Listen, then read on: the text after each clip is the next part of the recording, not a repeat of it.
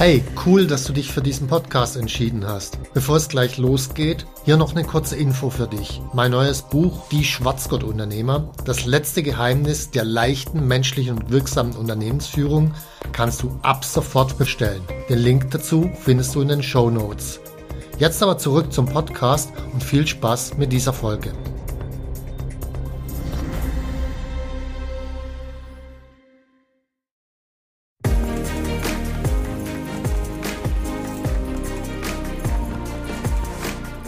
Hallo zusammen, ich bin Stefan Mehrath, Unternehmer, Bestseller-Autor und Unternehmercoach. Ich bin davon überzeugt, dass Unternehmersein die geilste Lebensform der Welt ist. In diesem Podcast möchte ich dich, wie meine jährlich über 1000 Seminarteilnehmer, dabei unterstützen, zum besten Unternehmer zu werden, der du sein kannst, zum Schwarzgurt-Unternehmer.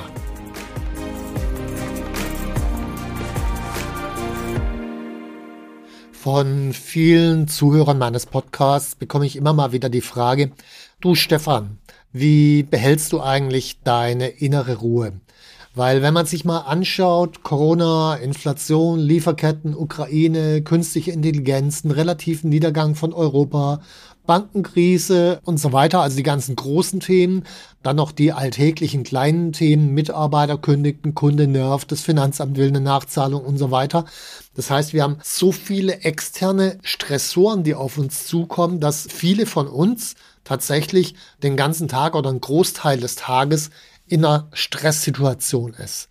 Und in einer Stresssituation trifft man in der Regel ziemlich dumme Entscheidung. Deswegen ist es eine sehr sinnvolle und sehr wichtige Frage, wie behalte ich als Unternehmer nach Möglichkeit in jeder Situation meine innere Ruhe. Und äh, natürlich, es gibt alle möglichen Methoden wie Meditation, Sport, Musik, Ernährung und Co. Darum soll es heute mal nicht gehen. Es geht heute um drei ganz spezifische Dinge und äh, das sind für mich wirklich extrem wichtige Dinge, um meine innere Ruhe zu behalten. Aber zuerst mal ein Beispiel, was innere Ruhe überhaupt heißt. Ihr erinnert euch sicherlich an den Februar 2020. Im Februar 2020, da war Anfang Februar ein Fall von Corona bei Webasto. Das war so der erste Fall, der aus China gekommen ist. Das war dann relativ schnell eingedämmt und äh, dann war da auch erstmal wieder Ruhe. Und man hörte zwar von Wuhan, aber sehr viel mehr war da auch nicht los. Dann am 28. Februar hat das erste Mal sich die Bundesregierung zusammengesetzt, um darüber zu sprechen. Und das dauerte dann noch drei Wochen und dann am, ich glaube, 21., 22. März oder sowas in der Größenordnung haben sie einen Lockdown beschlossen. Das war sozusagen die Abfolge damals. Meine persönliche Abfolge war die. Ich habe Mitte Februar ungefähr gewusst, es wird bei uns ein Lockdown kommt. Also das war etwa zehn Tage bevor die Politik sich das erste Mal zusammengesetzt hat. Wir haben intern vorbereitet, so dass Homeoffice funktionieren konnte. Wir haben das Infektionsmittel gekauft und all diesen ganzen Schmachen und so weiter, hatten uns entsprechend vorbereitet. Was ich nebenbei sonst nie gemacht habe, ich habe auch zu diesem Zeitpunkt alle meine Vermögensanlagen in Aktien komplett verkauft es ging dann, ich glaube, am 23., 24. Februar ging dann der Aktienmarkt in Sinkflug über, also direkt vorher verkauft und die Monate drauf wieder gekauft, sodass insgesamt allein dadurch 30 Prozent plus zustande kam. Aber das nur am Rande. Also wichtig war, rechtzeitig die Dinge wahrzunehmen und dann in einer inneren Ruhehaltung bleiben. Heißt, ich war, obwohl mir klar war, Lockdown heißt, es können keine Seminare mehr stattfinden und ein Großteil des Umsatzes durch Seminare, Einzelcoachings und so weiter stattfindet, habe ich überhaupt nie die Frage gestellt, scheiße, wie kann Unternehmercoach in dieser Situation überleben, sondern die Frage war eigentlich die, meinen Kunden geht's gerade ja auch schlecht. Was kann ich tun, um meinen Kunden zu helfen? Das war die entscheidende Frage.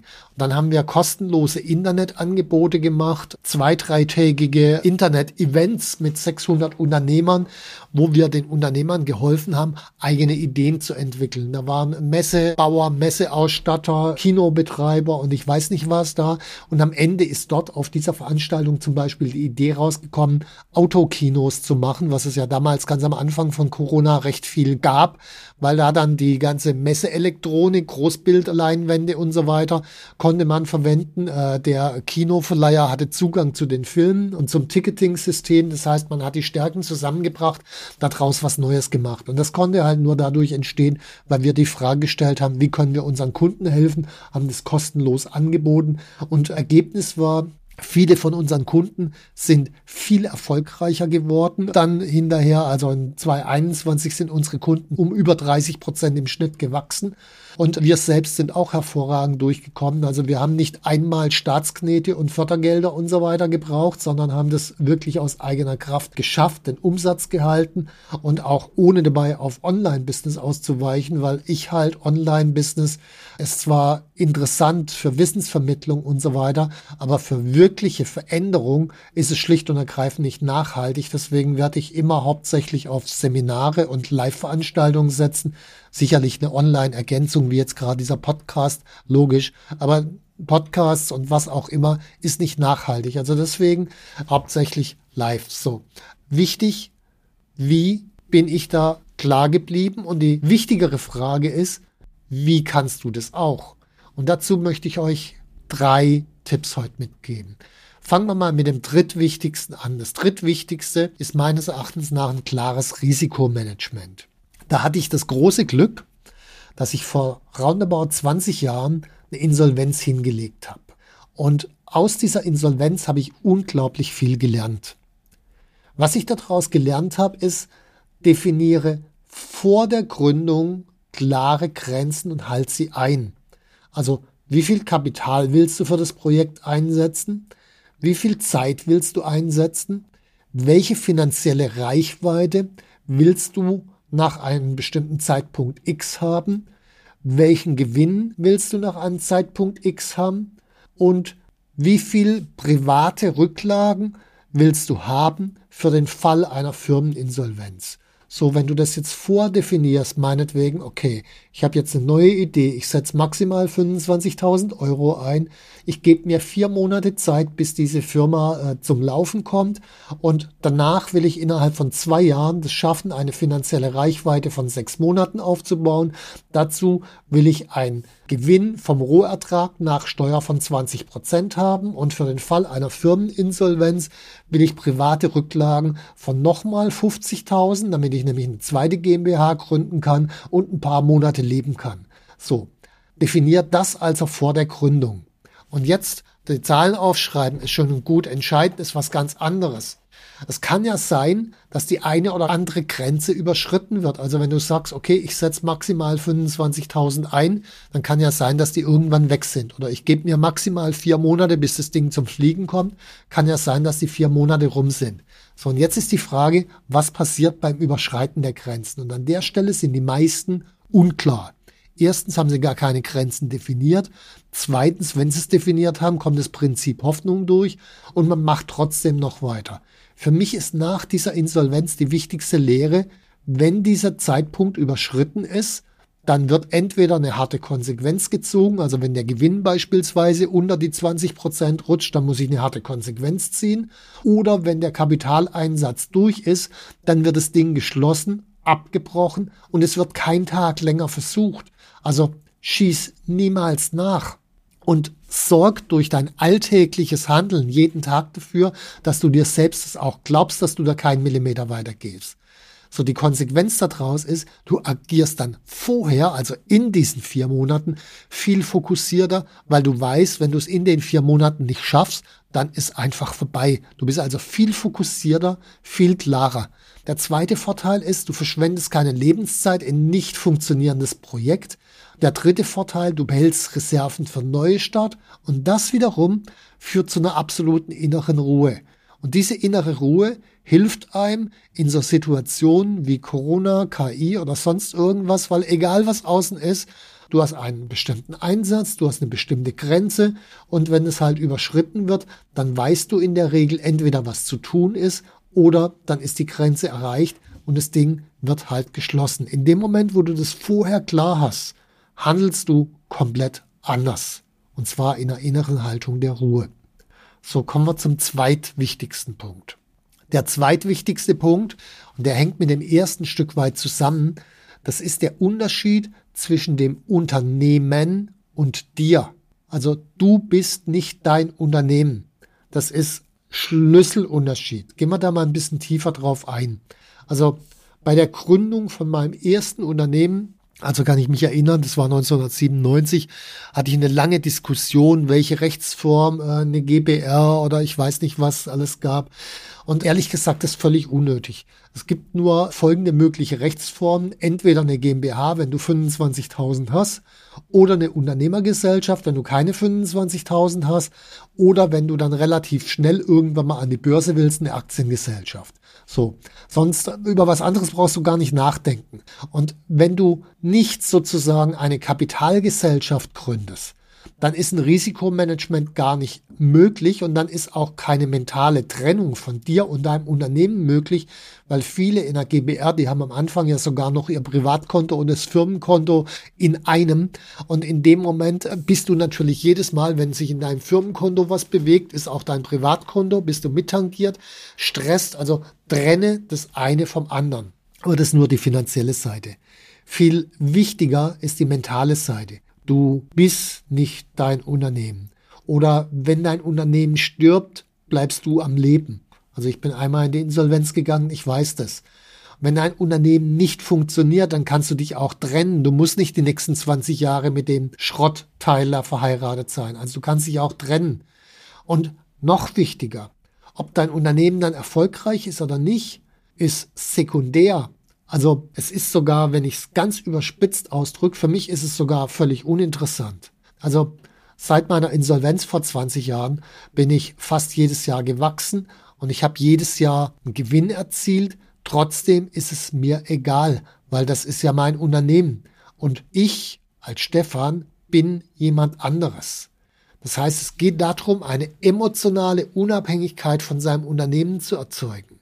Also Wichtig ist die Frage, wer wirst du als Unternehmer? Und jetzt ein extremer Gedanke für viele, ob du mit deinem ersten oder mit dem zweiten oder erst mit dem zehnten Unternehmen was bewirkst, spielt überhaupt gar keine Rolle. Entscheidend ist, dass du ein herausragender Unternehmer wirst. Deswegen heißt mein Buch nebenbei auch nicht der Weg zum erfolgreichen Unternehmen, sondern der Weg zum erfolgreichen Unternehmer. Das sind zwei unterschiedliche Dinge. Und damit bin ich mit dieser Trennung im Geist zwischen Unternehmen und Unternehmer, werde ich unabhängig, also emotional unabhängig vom Auf und Ab meines Unternehmens. Und wenn das Unternehmen runtergeht, die meisten kriegen dann die Vollpanik. Wenn sie hochgehen, dann freuen sie sich ganz viel. Und in beiden Fällen ist man nicht richtig klar im Kopf und handelt auch nicht entsprechend klar. Erst in dem Moment, wo ich sage, okay, mein Unternehmen bin nicht ich, das Unternehmen hat gerade Corona, ich habe gerade kein Corona, okay, dann bin ich traurig, weil ich ein Mitgefühl mit meinem Unternehmen habe, aber das war's dann auch, ansonsten bin ich klar. Und das hilft mir eine enorme innere Ruhe zu behalten. Mit innerer Ruhe treffe ich die besseren Entscheidungen. So, wie man das lernt, naja, ziemlich einfach. Entweder im Seminar Der Weg zum erfolgreichen Unternehmer oder auf dem Weg zum Schwarzgott-Unternehmer im Unternehmertraining. Und an der Stelle noch ein Hinweis. Das heißt übrigens nicht Schwarzgott-Unternehmen, sondern es heißt auch Schwarzgott-Unternehmer. Also es geht darum, selbst zu einem herausragenden Unternehmer zu werden. Die Links in den Show Notes entsprechend. So, kommen wir jetzt zu dem wichtigsten Punkt, um die innere Ruhe zu behalten. Und meines Erachtens nach der wichtigste Grund, der wichtigste Schlüssel ist eine Grundhaltung der Selbstverantwortung. Und Selbstverantwortung, die meisten verstehen darunter, naja, ich übernehme halt die Verantwortung für die Konsequenzen meines Handelns. Das ist nur, also Vorschule Selbstverantwortung, würde ich mal sagen. Die wirkliche Selbstverantwortung beginnt an einer anderen Stelle. Es beginnt beim Verständnis dessen, dass alles, was um dich herum stattfindet, nur eine Situation ist. Wenn du 10 Millionen Gewinn machst, ist eine Situation. Machst du 10 Millionen Verlust, ist auch eine Situation. Wenn du Arzt bist und gerade erfährst, dass ChatGPT Anfang Februar 23 in den USA die Medizinerprüfung bestanden hat, ist auch eine Situation. Oder du bist Bauunternehmer und hast ein Haus an einen Kunden für eine halbe Mio verkauft, aber durch die Rohstoffpreissteigerung kosten allein die Rohstoffe plötzlich 650.000, du wirst also 150.000 Verlust machen, ist auch eine Situation. Dein bester Mitarbeiter geht, ist eine Situation. Oder dein Hauptkonkurrent geht pleite, auch eine Situation. Alles, was um dich herum passiert, ist eine Situation. Die Buddhisten sagen dazu, das ist neutral und leer. Erst das, was wir da rein interpretieren, führt zu den Emotionen und die Emotionen führen dazu, dass wir aus der Ruhe rauskommen. Und diese Emotionen erzeugen wir uns selbst durch die Art und Weise der inneren Fragen, die wir uns stellen. Wenn wir uns die Frage stellen, warum muss ausgerechnet X passieren? Warum müssen ausgerechnet jetzt die Rohstoffpreise steigen? Warum muss ausgerechnet die KI meine Kernkompetenz übernehmen können? Warum muss ausgerechnet mein bester Mitarbeiter jetzt gerade gehen? Frage, die ich mir stelle, führt zu einer Emotion. Genau umgekehrt, Gott sei Dank geschah Z. Gott sei Dank ist mein Hauptkonkurrent pleite gegangen. Gott sei Dank hat sich hier eine neue technische Möglichkeit aufgetan. Gott sei Dank haben wir mit diesem Projekt x Euro Gewinn gemacht. In letzter Instanz bist du in beiden Fällen Opfer, weil irgendwas außerhalb von dir geschieht und das, was außerhalb von dir geschieht, lässt du deine eigenen Emotionen bestimmen. Und das führt natürlich immer raus aus der inneren Ruhe. Das Geheimnis ist, ändere deine Frage und die Frage musst du so ändern, dass du zum Subjekt der Frage wirst. Also beispielsweise, was kann ich daraus lernen? Was kann ich daraus lernen, dass ich 10 Millionen Gewinn gemacht habe? Was kann ich daraus lernen, dass ich 10 Millionen Verlust gemacht habe? Ist egal, in welche Richtung die Zahl geht, ich kann immer was daraus lernen.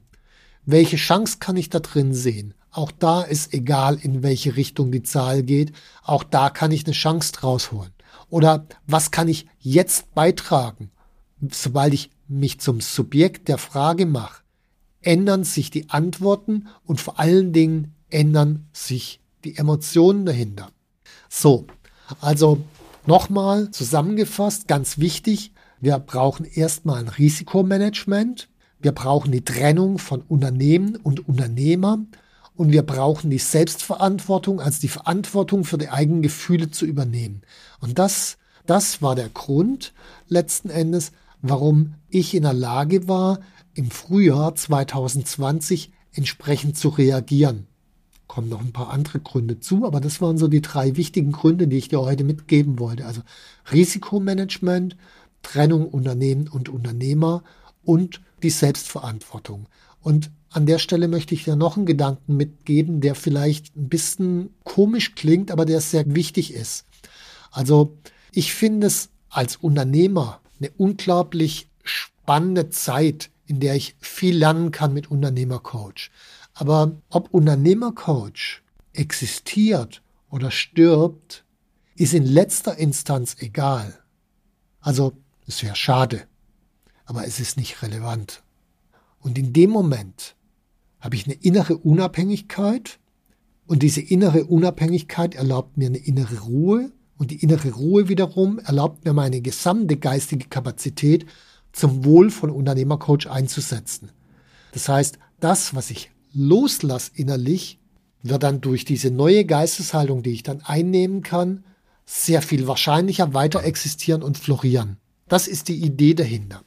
So, und all das lässt sich logischerweise trainieren und das Kerntraining, das wir anbieten, ist das Unternehmertraining, um dann schließlich am Ende Schwarzgurt-Unternehmer zu werden. Im Abspann in den Show Notes findest du nochmal die Links aufgeschlüsselt, sowohl zum Seminar Der Weg zum erfolgreichen Unternehmer als auch zum Unternehmertraining. So, wenn dir der Podcast gefallen hat, wenn es nützlich für dich war, dann hinterlass einfach ein Like oder empfehle ihn weiter. Herzlichen Dank und bis zum nächsten Mal. Wenn dir mein Podcast gefallen hat, dann abonniere und like ihn doch einfach. Mein Ziel ist, dass du zum besten Unternehmer wirst, der du sein kannst. Zum Schwarzgurt-Unternehmer. Tschüss und bis zum nächsten Mal.